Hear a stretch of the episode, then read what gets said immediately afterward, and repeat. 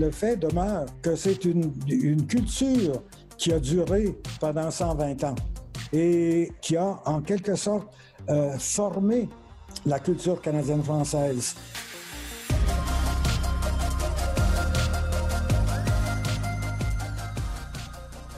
L'histoire du Québec, riche de plus de 400 ans, recèle d'événements et de grands personnages qui ont forgé ce que nous sommes. Quelles que soient les époques, des personnalités ont émergé et ont marqué du sceau de leur vision leur société et ainsi profondément influencé la vie des décennies, si ce n'est des siècles qui leur ont succédé. Monseigneur Ignace Bourget, deuxième évêque de Montréal, fait sans aucun doute partie de ces hommes qui ont imprimé sur leur époque et la nôtre une marque aussi profonde qu'indélébile. Pour nous parler de la vie de cet homme d'église sans pareil, j'ai la joie d'être en compagnie de Roberto Perrin. Bonjour. Bonjour. Roberto euh, Perrin, vous êtes euh, historien, professeur émérite au Collège Glendon. Euh, vous êtes l'auteur de plusieurs euh, ouvrages d'histoire et vous êtes intéressé plus euh, particulièrement à l'histoire à l'histoire de l'influence de l'Église à travers à travers les siècles. je mentionne en particulier vous êtes l'auteur de Rome et le Canada, la bureaucratie vaticane et la question nationale, publié aux éditions Boréal. Mais aujourd'hui, nous sommes, comme je l'ai dit précédemment, ensemble pour parler de votre livre et de la vie de cet homme d'Église. Votre livre intitulé Ignace de Montréal, artisan d'une identité nationale, lui aussi, publié aux éditions du Boréal. Alors euh, voilà, ben, j'aimerais d'abord peut-être pour comme entrée en matière, pouvez-vous nous, dresser un peu les grands traits euh, de la vie de monseigneur Ignace Bourget, d'où vient-il, euh, peut-être nous faire le récit des principaux événements de sa vie qui ont précédé son ordination épiscopale. Roberto Perrin. Alors, euh, Ignace Bourget naît, euh, en 1799, la dernière année du, 19, euh, du 18e siècle. Euh, c'est le fils d'un cultivateur, on disait à l'époque un habitant, qui avait une terre à Pointe-Lévis, près de, près de Québec. Et il est le onzième de 13 enfants. On l'envoie parce que c'est un, un enfant quand même doué. On l'envoie au séminaire de Québec euh, à l'âge d'à peu près 12-13 ans, euh, où il euh, fait son collège classique. Cependant, il, veut devenir prêtre et commence au séminaire à faire ses études, mais ne les complète pas. à l'époque, plusieurs jeunes prêtres ou de jeunes qui se préparaient à la prêtrise étaient affectés à l'enseignement dans les collèges euh, classiques de l'époque. Et donc, ils devaient compléter leur, euh, leurs études théologiques tout en enseignant. Bon, c'est évident que ce qui souffrait dans tout ça, c'est euh, les connaissances euh, théologiques. Quoi qu'il en soit, c'était c'était un, un, personnage euh, doué, comme comme je vous ai dit. Et tout de suite, monseigneur Lartigue, le premier évêque de Montréal, lorsqu'il est nommé évêque. Alors, il faut savoir qu'il y avait des restrictions sur euh, le, st le, statut euh, de l'Église catholique euh, au Québec à l'époque parce que c'était la Grande-Bretagne qui menait la barque. Le Québec était une colonie de la Grande-Bretagne et on soupçonnait, le gouvernement britannique voyait d'un mauvais œil l'Église catholique et donc imposait certaines restrictions. Et une de ces restrictions, c'était qu'il ne pouvait y avoir qu'un évêque euh, au Québec. Donc, c'était l'évêque de Québec. Alors, on a contourné un peu ce règlement en nommant euh, Monseigneur Lartigue euh, évêque coadjuteur de l'évêque de Québec à Montréal. Donc, c'est l'évêque à Montréal, mais pas de Montréal. Et donc, il, prend en charge euh, son diocèse en 1822 et il nomme euh, Ignace Bourget, qui avait à l'époque euh, 20, 22 ans, son secrétaire. Et donc, c'est ainsi que euh, Monseigneur Bourget a eu l'occasion de travailler euh, en étroite collaboration avec Monseigneur Hartig et aussi de l'émuler dans une certaine euh, d'une certaine façon. C'est-à-dire que il, il admirait euh, chez Monseigneur Lartigue euh, sa défense des droits de l'Église catholique aussi son ultramontanisme.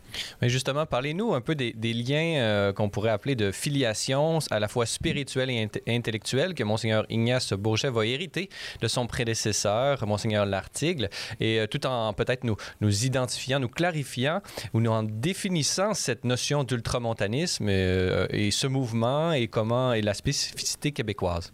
L'ultramontanisme, c'est pas quelque chose de, nouveau. Euh, ça a existé euh, au Moyen Âge. Ça désignait euh, ceux qui étaient du côté papal contre le pouvoir impérial en Europe à l'époque, l'empereur, le Saint-Empereur romain. Donc, au 19e siècle, l'ultramontanisme, c'est l'expression d'une volonté de s'identifier avec tout ce qui se passe à Rome, au Vatican. Donc, on rehausse le, statut, si vous voulez, de la papauté qui, a été, qui avait été très malmenée euh, pendant la, euh, la Révolution française. Et donc, la figure du pape est centrale dans la doctrine euh, ultramontaine. Mais il y a aussi une spiritualité qui est euh, associée à l'ultramontanisme, une spiritualité qui a été décrite euh, par certains historiens québécois comme italienne, c'est-à-dire très expressive, très chaleureuse, émotive, et, donc, c'est une spiritualité qui qu'on ne connaissait pas au Québec à l'époque. Et il y a tout aussi euh, une doctrine qui va avec euh, l'ultramontanisme, qui parle de la supériorité de l'Église euh, sur l'État et aussi la liturgie. donc, on, on, regarde vers Rome et on pratique une liturgie telle qu'elle est pratiquée à Rome. Donc, euh, je pense que c'est ça les éléments euh, de l'ultramontanisme. Par ultramontanisme, peut-être aussi l'étymologie veut dire euh, au-delà des, montagnes. Et donc, c'était un terme qui était employé pour décrire un peu ceux qui étaient de l'autre côté des Alpes et, qui, et justement, qui regardaient vers Rome, qui étaient de l'autre côté de, de, cette chaîne de montagnes et donc des ultramontains. Parlez-nous de l'ultramontanisme euh, de Monseigneur Lartigue. Cette doctrine que vous avez déployée, euh, pouvez-vous nous dire comment, euh, comment a-t-elle influencé l'épiscopat de Monseigneur Lartigue et qu'est-ce qui a été légué par la suite à Monseigneur Ignace, de, Ignace Bourget, que vous dites Ignace de Montréal dans votre livre? Ben, c'est sûr que pour Monseigneur Lartigue, les années où il était évêque étaient des années difficiles. D'abord parce que c'est une époque très politisée. Euh, il y a des affrontements entre euh, la Chambre des députés, euh, qui est majoritairement canadienne-française, un affrontement donc entre la Chambre et le gouverneur britannique. au sujet des prérogatives, n'est-ce pas, qui détient le pouvoir au Québec à l'époque? Évidemment, la Chambre prétend que, puisqu'elle représente le peuple, que c'est elle qui, qui devrait mener la barque. Euh, euh, donc, et, évidemment, euh, Monseigneur Lartigue est cousin du chef patriote de l'époque, Louis, Louis-Joseph Papineau, qui représente une tendance, si vous voulez, libérale nationaliste au Québec. il cherche donc l'autonomie de la colonie face à la mère patrie britannique. Euh, il veut plus de pouvoir pour euh, la Chambre et euh, son projet de société est vraiment un projet de société laïque. Donc, sans le concours, si vous voulez, de, de l'Église catholique. C'était des républicains. Oui, oui. Et de l'autre côté, il y avait euh, les Sulpiciens qui étaient maîtres à Montréal parce qu'ils étaient là depuis euh, les années 1650. Euh, ils étaient seigneurs de toute l'île de, Montréal à l'époque où le régime seigneurial était quand même très important.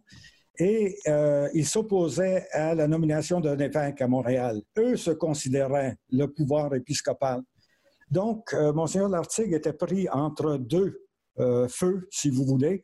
D'une part, euh, les Sulpiciens réclament leurs droits en faisant appel à l'ancien droit français Et donc, on les accusait de gallicanisme. Et euh, d'autre part, euh, il y avait euh, le pouvoir, n'est-ce pas, de l'Assemblée nationale, l'Assemblée législative du Québec à l'époque, qui réclamait ses droits et qui était laïque. Tout ça a mené aux insurrections de 1837-38. Et c'est une insurrection qui a, surtout touché la région de Montréal, c'est-à-dire qu'il y a eu des affrontements entre l'armée britannique et les patriotes à plusieurs euh, endroits euh, dans la région montréalaise. On peut penser à Saint-Eustache ainsi que le fait euh, même de la pendaison qui a eu lieu au pied du courant euh, à Montréal même. Donc, c'est sûr que ça peut avoir une espèce d'effet euh, traumatisant pour la population de Montréal. Mais avant de, tomber justement dans, l'Ignace Bourget et, les contextes historiques, en terminant, pouvez-vous nous, selon vous, puisque Monseigneur Lartigue, bon, vous l'avez pas mentionné, mais il était lui-même un sulpicien, donc il devait d'une certaine façon se mettre à porte-à-faux par rapport à sa propre, sa propre spiritualité. Euh, disons ça comme ça, des fils de M. Ollier. Mais est-ce que l'ultramontanisme n'a pas été pour lui une espèce d'instrument idéologique qui lui a permis de se distinguer de l'école sulpicienne dans laquelle il avait fait l'école? Euh, oui, mais je pense qu'il était, il était ultramontain euh, avant ses problèmes avec, avec Saint-Sulpice. C'est-à-dire que, bon, l'auteur Chateaubriand, l'auteur français Chateaubriand avait écrit les paroles d'un croyant au début du 19e siècle et euh, je pense que ça avait euh, beaucoup influencé euh, la pensée ultramontaine au Québec. Et Monsieur Lartigue était parmi les premiers représentants de ce, courant de, de, pensée au 19e siècle. Alors, je, pense que l'idéologie vient avant les difficultés qu'il a eues avec le séminaire de Saint-Sulpice. Mhm. Euh, parlons justement de cette transition euh, qui va passer de, de Monseigneur Lartigue, premier évêque de Montréal, euh, qui est une desserte de Québec, de l'archidiocèse de Québec, disons-le, à Monseigneur Bourget, qui était son secrétaire et donc qui prend sa succession. Parlez-nous un peu de son ordination épiscopale et, et peut-être dans le contexte dans lequel va commencer son épiscopat. Alors, euh, il est sacré évêque euh, à un moment euh, critique de l'histoire du Québec parce que c'était juste avant les insurrections de 1837-38. Il est sacré évêque en, en 1836. C'est une période difficile parce que l'affrontement est très aigu entre la Chambre d'Assemblée et le gouverneur. Et euh, lorsqu'il y a débordement et, qu'on passe aux armes en 1837, Monseigneur Lartigue se trouve dans une situation très difficile parce que, en tant qu'homme d'Église, euh, il se croit obligé de condamner euh, le recours aux armes et donc de condamner le mouvement patriote. Il émet même une directive en 1837 que ceux qui meurent sur le champ de bataille ne peuvent pas recevoir euh, la sépulture ecclésiastique. Alors, c'est une décision très, très, euh, très difficile, n'est-ce pas, pour ceux, des patriotes qui étaient croyants. En tout cas, euh, Monseigneur Bourget, lui, je pense, il a une certaine sympathie à l'égard des, des, des, patriotes et c'est sûr qu'il les a accompagnés euh, à l'échafaud, les douze qui ont été pendus à la suite euh, des insurrections. Il n'était pas aussi, euh, aussi dur à l'égard de, des patriotes que, sont, que Monseigneur Lartigue.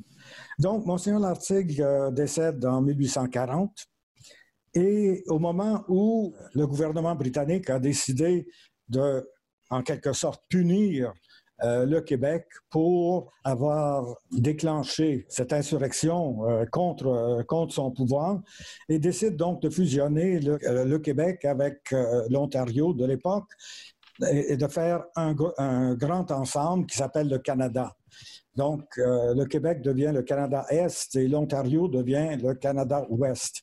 Dans cet ensemble politique, les Canadiens français sont sous-représentés. Et donc, ils ne détiennent plus euh, la majorité à la Chambre. Et c'était voulu, ça. Les, Britanniques voulaient s'assurer que jamais plus les Canadiens français domineraient la, scène, la scène politique.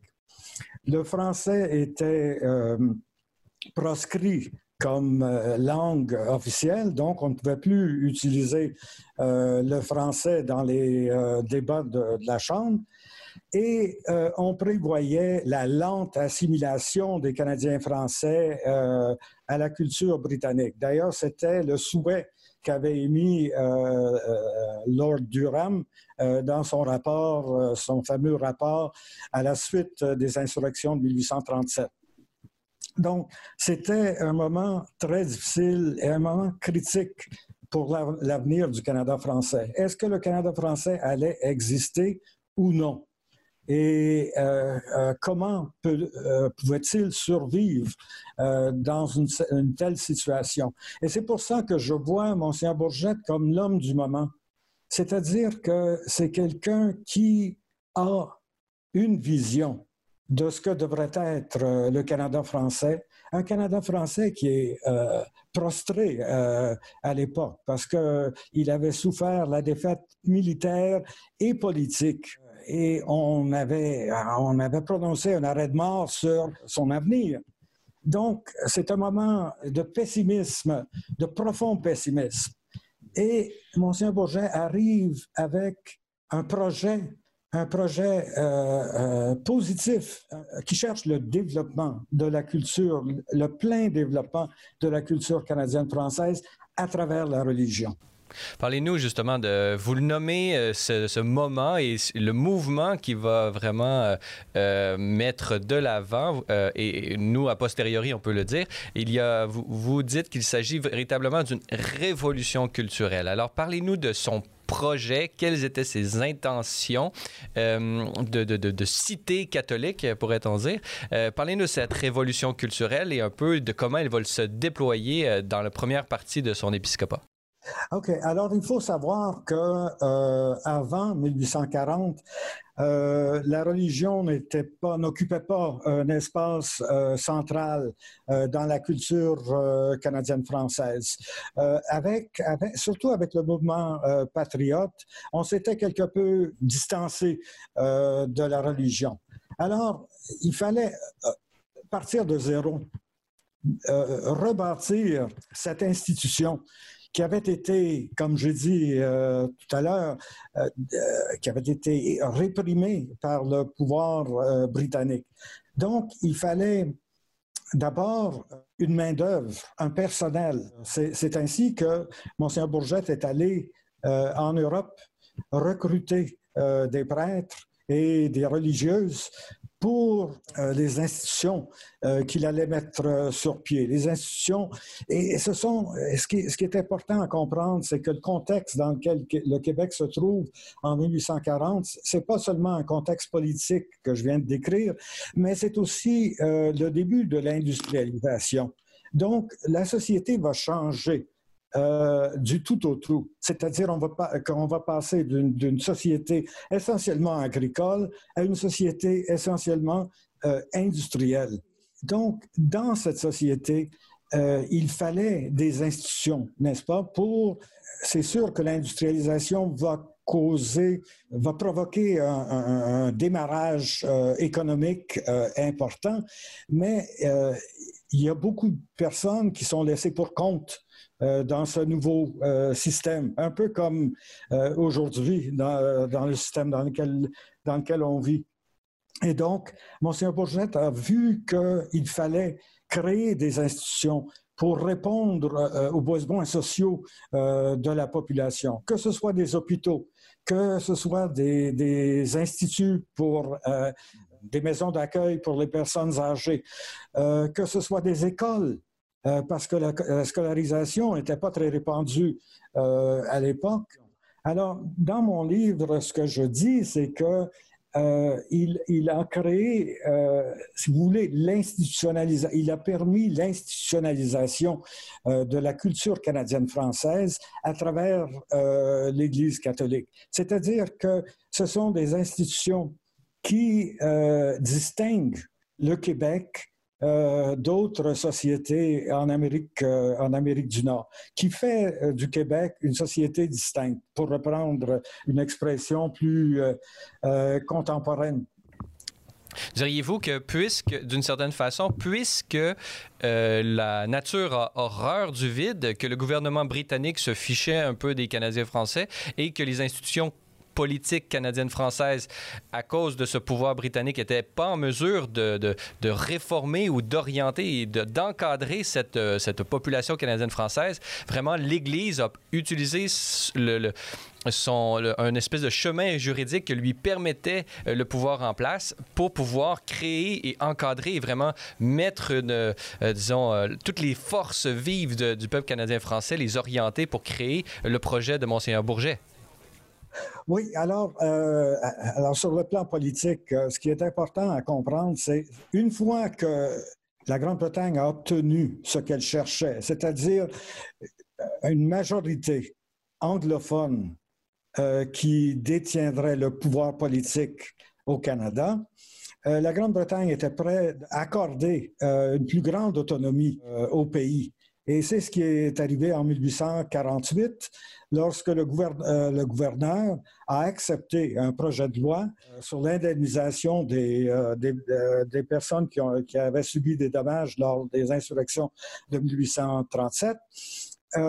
il accepte ce projet de loi, même si ce n'est pas quelque chose que, lui-même aurait, voté. Et ça indique un changement de pouvoir politique. Maintenant, la Chambre d'Assemblée détient le pouvoir politique et le gouverneur devient, euh, si vous voulez, un, poste euh, symbolique. Euh, alors, c'est la situation qu'on connaît jusqu'à jusqu'à nos jours. Alors, c'est important de comprendre tout ça parce que avant, lorsque Monseigneur Lartigue était évêque, il, fallait avoir le gouverneur de son côté. Il fallait chercher à, à, tisser des liens avec euh, le gouverneur. Après 1848, avec le gouvernement responsable, ce qu'on appelle le gouvernement responsable, euh, les, euh, les, autorités religieuses maintenant cherchent des alliances avec les, avec les hommes politiques. Et en fait, Louis-Hippolyte Lafontaine, qui était le grand architecte de cette alliance, euh, fait passer plusieurs projets de loi dans les années 1840-1850 euh, en faveur des intérêts de l'Église catholique. Et donc, euh, il y, a, cette, alliance qui est, instituée. Mais je voulais, revenir sur la question de la révolution culturelle, parce que comme je vous ai dit, avant 1840, la culture canadienne-française était une culture on pourrait dire euh, c'était une culture politique euh, centrée sur ce qui se passait euh, dans ce conflit entre la Chambre d'Assemblée et, le gouverneur. Après 1840, il y a un, vide. Parce que, bon, le projet patriote n'a pas fonctionné, les chefs sont en exil, bon, le Canada, français, comme je dis, est, prostré. Donc, ce qui va remplacer cette, vieille culture. Et, je pense que Monsieur Bourget est un, homme avec une clairvoyance. Il comprenait le rôle que le catholicisme pouvait jouer dans euh, le développement de la culture euh, canadienne-française. Et euh, c'était donc important de faire revivre l'esprit religieux après 1840. Et donc, c'est ainsi qu'il il a exploité, par exemple, la présence de Monseigneur Forbin Janson, un évêque français en exil, qui était un grand orateur et euh, qui a créé, si vous voulez, une espèce d'enthousiasme pour la religion catholique euh, il, prêchait euh, partout. Il a prêché partout au Québec et même aux États-Unis et euh, en Ontario, a suscité un enthousiasme, un réveil, si vous voulez, religieux. Et alors, ce qu'il a fait a été, il y a eu une continuation grâce aux Oblats, un ordre religieux qui est, qui est venu de France dans les années 1840 grâce à Monseigneur Bourget, qui, eux, prêchaient la tempérance parce que l'alcoolisme était un, une maladie, un on peut dire, euh, un fléau euh, assez grave euh, à l'époque. Et donc, on prêchait et ces campagnes de tempérance ont eu une résonance vraiment importante dans la culture canadienne-française des années 1840. Alors, grâce à Monseigneur Forbin-Janson et aux Oblats, on commençait à créer, si vous voulez, euh, une culture euh, euh, où la religion occupait un rôle central. Et ça, ça a continué dans les années 50 et 60 parce que Monsieur Bourget avait, il comprenait l'importance pour la religion d'occuper un espace public. C'est-à-dire que la religion, c'est pas seulement quelque chose de privé entre toi et ton créateur.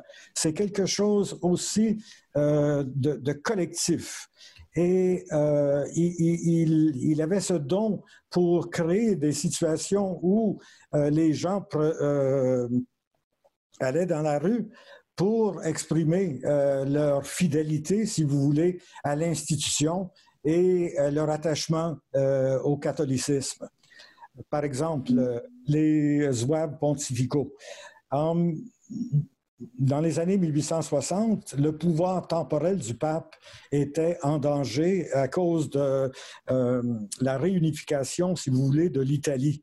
Euh, les États pontificaux occupaient une partie importante euh, de l'Italie. Le pape était un roi, si vous voulez. Et dans l'esprit des catholiques de l'époque, on ne pouvait pas concevoir un pape indépendant, c'est-à-dire un pape qui ne dépendait pas d'un roi ou d'un empereur sans être roi lui-même. Et donc, euh, euh, lorsque les États pontificaux ont été euh, attaqués par les troupes italiennes, euh, euh, dans euh, plusieurs, pays en Europe ont envoyé des volontaires pour défendre le pouvoir temporel du pape. Et Monseigneur Bourget a eu cette intuition qu'il était important aussi pour le Québec de participer à cette, défense, si vous voulez, du pouvoir temporel du pape. Et ça, ça, lui a permis de créer, si vous voulez, des, des mouvements, parce qu'on accompagnait les troupes, n'est-ce pas, euh, au port de Montréal. Ils embarquaient là pour aller, pour aller à Rome. Et, donc, ça, ça permettait de, de, créer un événement, si vous voulez, qui ralliait euh, la population. Alors, c'est dans ce sens-là que je parle de, de révolution culturelle, parce que déjà dans les années 1860, le Québec et a une culture très différente de ce que c'était dans les années 1820-1830. C'est une culture essentiellement, euh, je ne veux pas dire que tout le monde était pratiquant, loin de là, mais euh, euh, il y avait quand même, on s'identifiait à, sa religion. Et, et en s'identifiant à sa religion, je pense que Monseigneur Bourget comprenait très bien que le plus qu'on se définissait comme catholique, le plus on accentuait sa diversité face euh, au Canada anglais. Et, ça, c'était important à l'époque, comme je vous ai dit, à cause de euh, la menace qui planait sur la culture canadienne-française dans les années 1840. Chers auditeurs de Parésia, notez que pour en apprendre davantage sur Celles et Lumières Médias, avoir accès à l'ensemble de nos émissions ou documentaires télé, consulter notre grille horaire ou lire nos différents blogs, rendez-vous sur notre site internet au www.slmedia.org/fr. Vous pouvez également nous suivre via Facebook, Twitter et Instagram. Grand merci à tous ceux qui veulent bien nous laisser un commentaire sur votre plateforme balado préférée ou en s'engageant par leur mention j'aime ou leur partage. Enfin, notez que l'apostolat C'est les Lumières Média ne serait possible sans votre contribution financière. Pour faire un don, visitez notre site web au www.slmedia.org/fr où vous y trouverez toutes les informations sur nos différents programmes de soutien financier. Nous émettons des reçus pour fin d'impôt. Merci à l'avance pour votre générosité.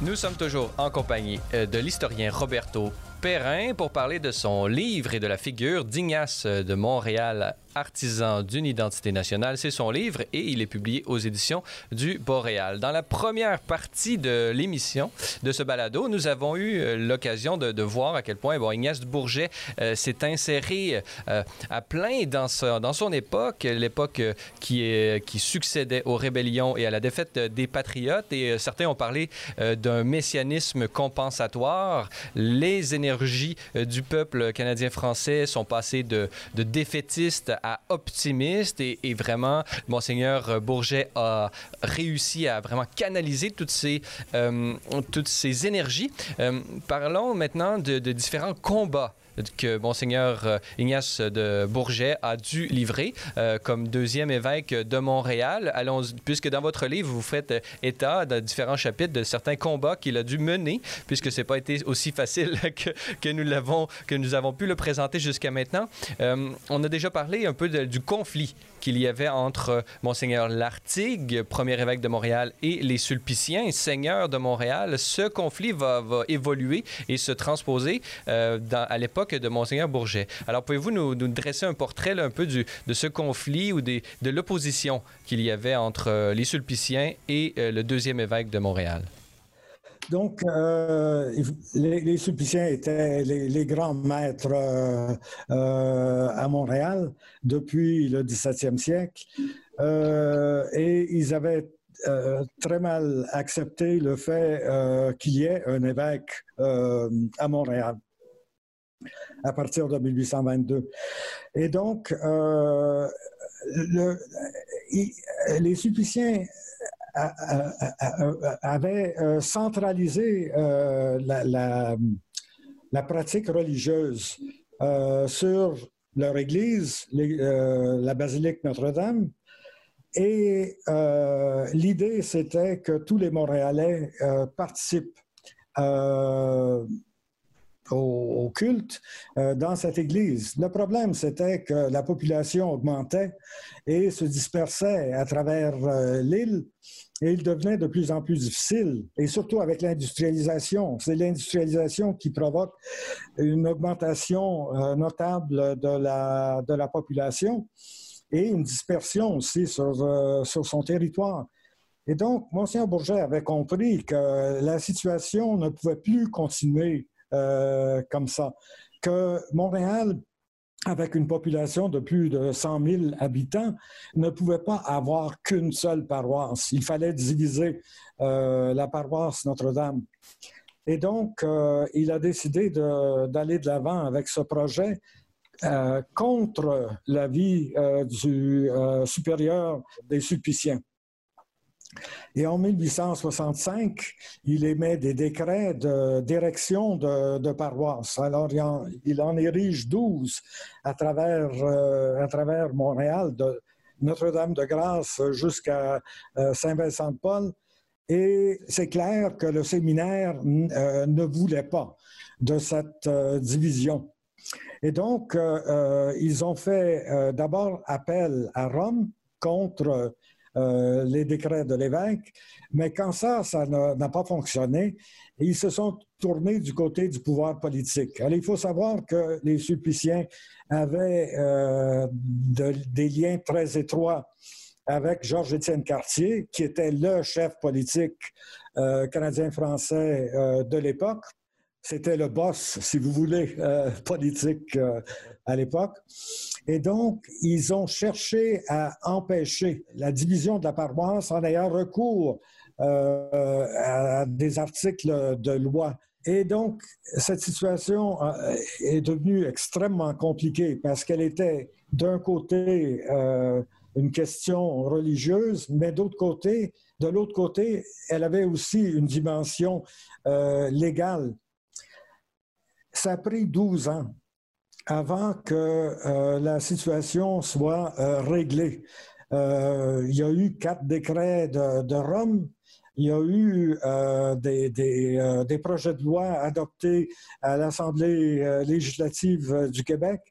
Et tout ça pour montrer que les Sulpiciens étaient si puissants qu'ils pouvaient empêcher un évêque de, faire ce qu'un évêque devrait faire.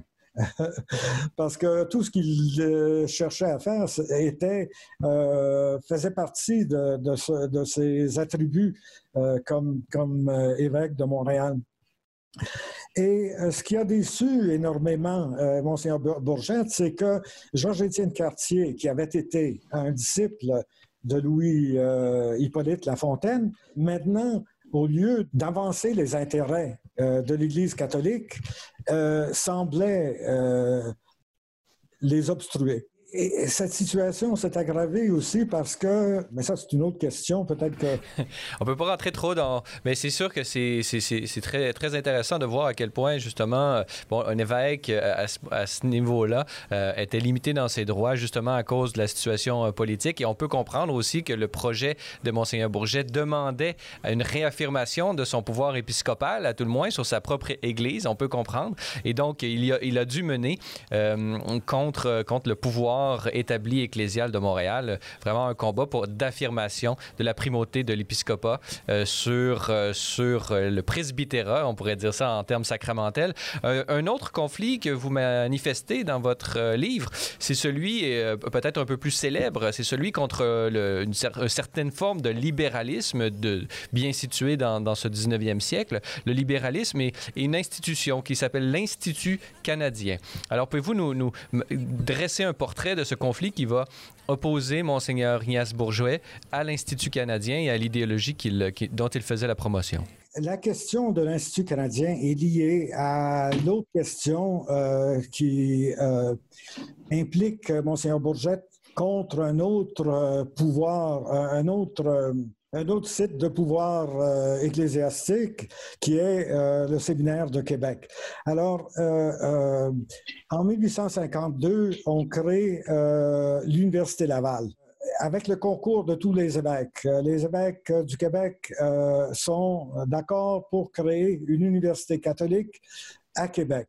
Mais c'est sûr que Monseigneur Bourgette voudrait une université à Montréal l'Université Laval prétend euh, qu'elle a le monopole des études euh, supérieures euh, au Québec et elle refuse d'accorder, si vous voulez, une charte ou une, une, université à Montréal. Alors, c'est devant ce refus, puisqu'à Montréal, il n'y a pas d'université francophone, il y en a une seule anglophone qui est euh, McGill. C'est pour ça que la bourgeoisie canadienne-française décide de créer l'Institut canadien.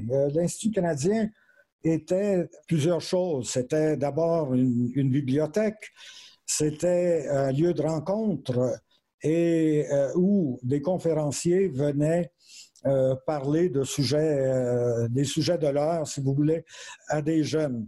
Donc, c'était en quelque sorte une université sans le titre. C'est-à-dire l'Institut canadien était dominé par les disciples de Louis-Joseph Papineau. Donc, après la défaite de 1837-38, euh, le Parti euh, libéral s'est euh, reconstitué en quelque sorte et est devenu le, Parti rouge. Alors, c'est un, parti libéral classique dans le sens qu'il prêchait les idéaux de la liberté de penser et de la liberté d'expression. Et, et, donc, quelquefois, euh, il y avait des conférenciers qui prononçaient des, euh, discours, on pourrait dire pas très catholiques, c'est-à-dire que euh, qui, qui, allaient à l'encontre de la doctrine de l'Église à l'époque. Cette institution, Monseigneur Bourget, l'appel à l'ordre en 1857, surtout sur la question de la bibliothèque. Il veut avoir un droit de regard sur les livres que contient cette bibliothèque. Bon, de nos jours, c'est évident que euh, cette question euh, peut sembler bizarre, mais il faut reconnaître que euh, on avait institué à l'époque de la contre-réforme un index de livres prohibés. Un, catholique devait demander à son évêque la permission de lire un livre euh, qui était sur euh, cette liste. Évidemment, se dit euh, un, institut laïque qui ne dépend, qui ne dépend pas de l'autorité de l'évêque. Et et donc. Euh, On pourrait dire que le conflit qui, opposait Monseigneur Ignace Bourget à l'Institut canadien et un peu euh, toute la série d'événements qui vont se produire, euh, d'une certaine façon, c'est Monseigneur Bourget, c'était son pouvoir. vraiment, il cherchait à établir une espèce de monopole moral et, idéologique sur l'ensemble du Québec. Et là, l'Institut canadien était, disons, une tâche sur ce portrait un peu monolithique et le contrôle euh, global que pouvait avoir euh, euh, l'épiscopat et le clergé en général sur la société canadienne-française de cette époque. Oui, c'est sûr que de nos jours, on fait la distinction entre ce qui est le séculier et ce, qui est le spirituel. à l'époque du 19e siècle, cette distinction était moins, moins évidente, surtout pour, pour les hommes d'Église. Donc, en 1857, Monseigneur Bourget exige qu'une épuration, si vous voulez, des, euh, des livres que contient la bibliothèque de l'Institut canadien et euh, euh, les, les, directeurs de l'Institut refusent carrément. Quelles en seront les conséquences? Oui, alors en 1868, il faut savoir que l'Institut canadien publie un annuaire régulièrement et que dans cet annuaire, il y a, euh, contient des, conférences qui ont été prononcées à l'Institut. En 1868, Monseigneur Bourget condamne l'annuaire euh, de l'Institut canadien. Essentiellement, il dans sa condamnation, il dit que tout bon catholique doit en conscience quitter l'Institut canadien. Alors, euh, ce qui arrive, c'est qu'en 1869, un membre de l'Institut canadien, Joseph Guibord, un imprimeur, euh, décède. Et euh, on voudrait l'enterrer au cimetière Notre-Dame-des-Neiges. Et Monseigneur Bourget refuse l'inhumation dans le cimetière catholique. Les conseillers juridiques de l'épouse de Guibord veulent faire de cette cause euh, une cause célèbre. C'est-à-dire, ils veulent mettre l'évêque à sa place, le forcer à accepter l'inhumation de Guibord dans euh, le cimetière catholique. Alors, ce qui arrive, c'est que euh, cette cause dure cinq ans et va jusqu'à Londres, parce que à l'époque, la Cour suprême du Canada n'était pas à Ottawa, elle était à Londres. Finalement, donc en 1875, euh, le Conseil juridique en Grande-Bretagne euh, décide que euh, doit être enterré au cimetière catholique. Et donc, la, dépouille est accompagnée de, militaires et l'enterrement a lieu. Cependant, le jour après, Monseigneur Bourget arrive au site et déconsacre le terrain autour duquel euh, la dépouille a été euh, enterrée. C'est une histoire assez triste c'est une histoire assez difficile pour nous euh, à comprendre, euh, mais il faut, je pense, se mettre aussi à euh, dans l'esprit de l'époque, où dans l'esprit de Monseigneur Bourget, il fallait choisir. Il fallait choisir ou de, de, de, suivre l'autorité de, l'évêque ou de, subir les conséquences. Et moi, en fait, ce que je, je reproche à ces libéraux, dans cette période, c'est justement leur euh, incapacité à évoluer euh, dans, euh, la formulation de leur idéologie. C'est-à-dire que c'est un moment où il faudrait que l'idéologie reflète ou essaie de répondre aux problèmes qui existent à l'époque de l'industrialisation.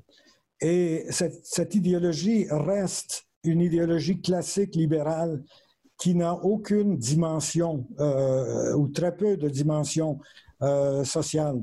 Et à mon avis, c'est cette incapacité à évoluer qui fait que le, le, libéralisme, le libéralisme tel qu'exprimé par l'Institut canadien dépérit et que finalement, Monseigneur Bourget euh, euh, n'en avait peut-être pas contre, contre les personnes en, elles-mêmes, mais euh, puisque cet événement de l'affaire Guibard remettait en cause un, principe beaucoup plus grand qui avait des conséquences sociales importantes sur le Québec en entier, peut-être qu'il en a justement fait une question de, de principe à ce niveau-là. C'est sûr qu'il faut faire un peu de, de, de, contextualisation, mais en même temps, nous, en 2020, peut-être que nous pouvons peut-être regarder cette histoire avec un peut-être un petit sourire, puisque il y a certaine une beauté à voir que euh, c'est euh, de, part et d'autre, on, se battait pour des idéaux et on tenait à nos idéaux et on était capable d'aller jusqu'au bout dans une, dans une bataille comme celle-là. Il y a quelque chose d'un peu... Euh, non, non, pas dramatique, mais peut-être euh, on peut regarder ça avec un œil euh, nostalgique, de voir que euh, de part et d'autre, les gens étaient capables de d'aller jusqu'au bout de leurs idées. en terminant, puisqu'il nous reste plus beaucoup de temps, dites-nous comment s'est passée la, la, fin de sa vie, Monseigneur Bourget. son épiscopat se terminera. Il y aura une vie après son épiscopat. Parlez-nous où, où terminera-t-il ses jours et quel sera, selon vous, l'héritage que Monseigneur Bourget nous laisse à nous qui, sommes, euh, qui vivons en, 2020? Alors, euh, Monseigneur Bourget euh, démissionne en tant qu'évêque en 1876. Sa démission est directement liée à la décision qu'a prise Rome par rapport à la question universitaire, c'est-à-dire qu'elle qu'elle refuse euh, la création d'une université euh, catholique autonome, canadienne-française, autonome, euh, autonome par rapport à, l'Université Laval. Monsieur Bourget démissionne et son successeur est, nommé, Monsieur Fabre devient évêque de Montréal. Monsieur Bourget part à la retraite au Saut Récollet il suit euh, attentivement la question, euh, les questions de, de l'heure, évidemment, et euh, aussi à cause de, de la résolution de la question universitaire, la dette de l'évêché de, de, Montréal augmente de façon dramatique. Donc, l'évêché est lourdement endetté alors, au début des années 1880, Monsieur Bourget décide d'essayer d'enrayer ou d'aider euh, à enrayer euh, la dette qui pèse sur euh, l'évêché de, Montréal en allant en tournée, si vous voulez, pour essayer de, recueillir des fonds. je souligne qu'il a 80 ans à l'époque. Donc, même s'il est à la retraite, euh, il, entreprend un projet euh, assez rigoureux, malgré les problèmes de santé assez graves euh, qu'il avait à, l'époque.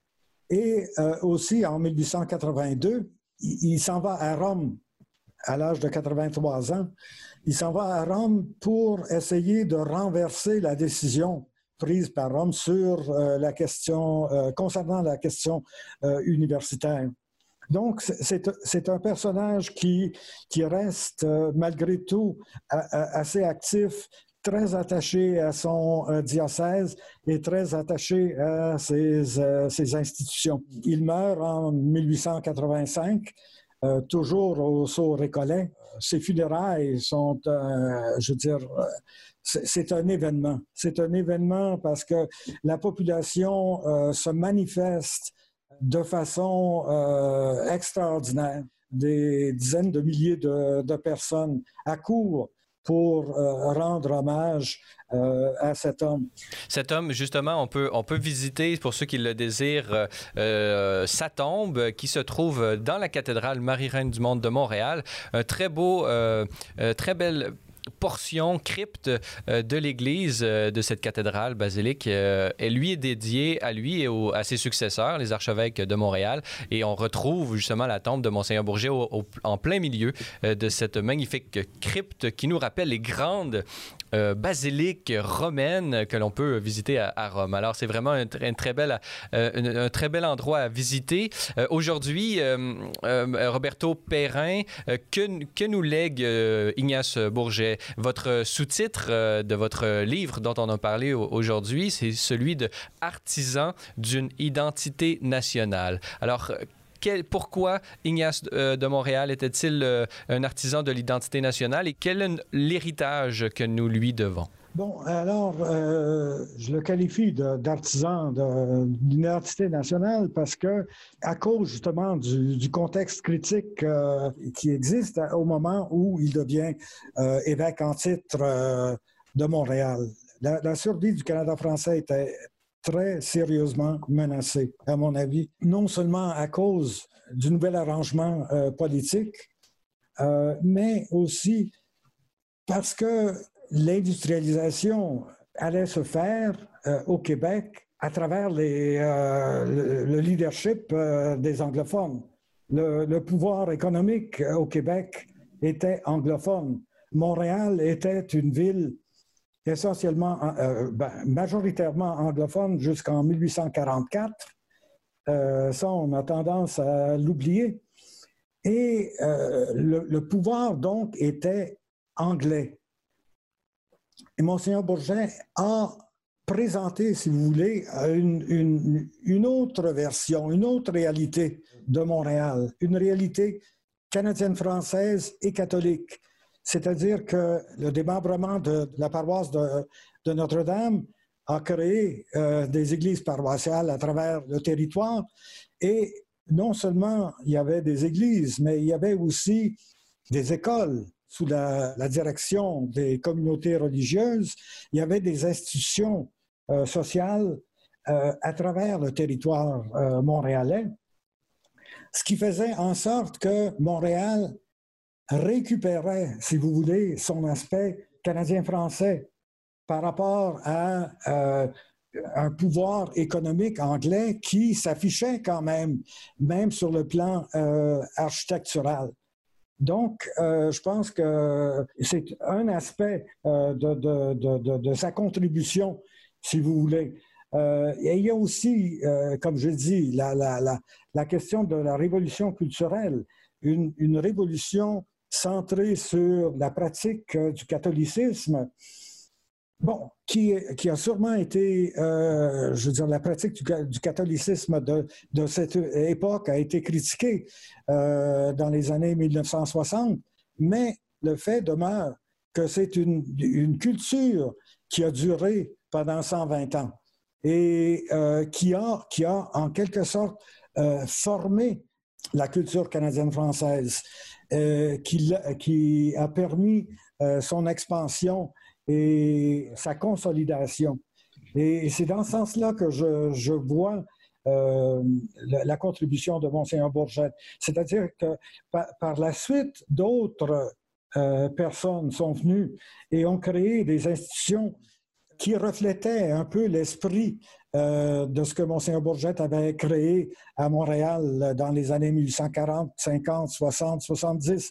On pense par exemple euh, euh, aux syndicats catholiques, aux coopératives de production catholique, et même aux aspects de la vie culturelle canadienne-française qui, avait une forte empreinte euh, catholique à l'époque. Iriez-vous jusqu'à dire que l'État québécois et, les différentes institutions qui existent aujourd'hui au, Québec, on peut déceler une trace de, la main de Monseigneur Bourget dans, dans la plupart de ces institutions? C'est ça. Je crois que, en fin de compte, le système que Monseigneur Bourget avait créé en 1840 euh, s'essouffle après la Deuxième Guerre mondiale.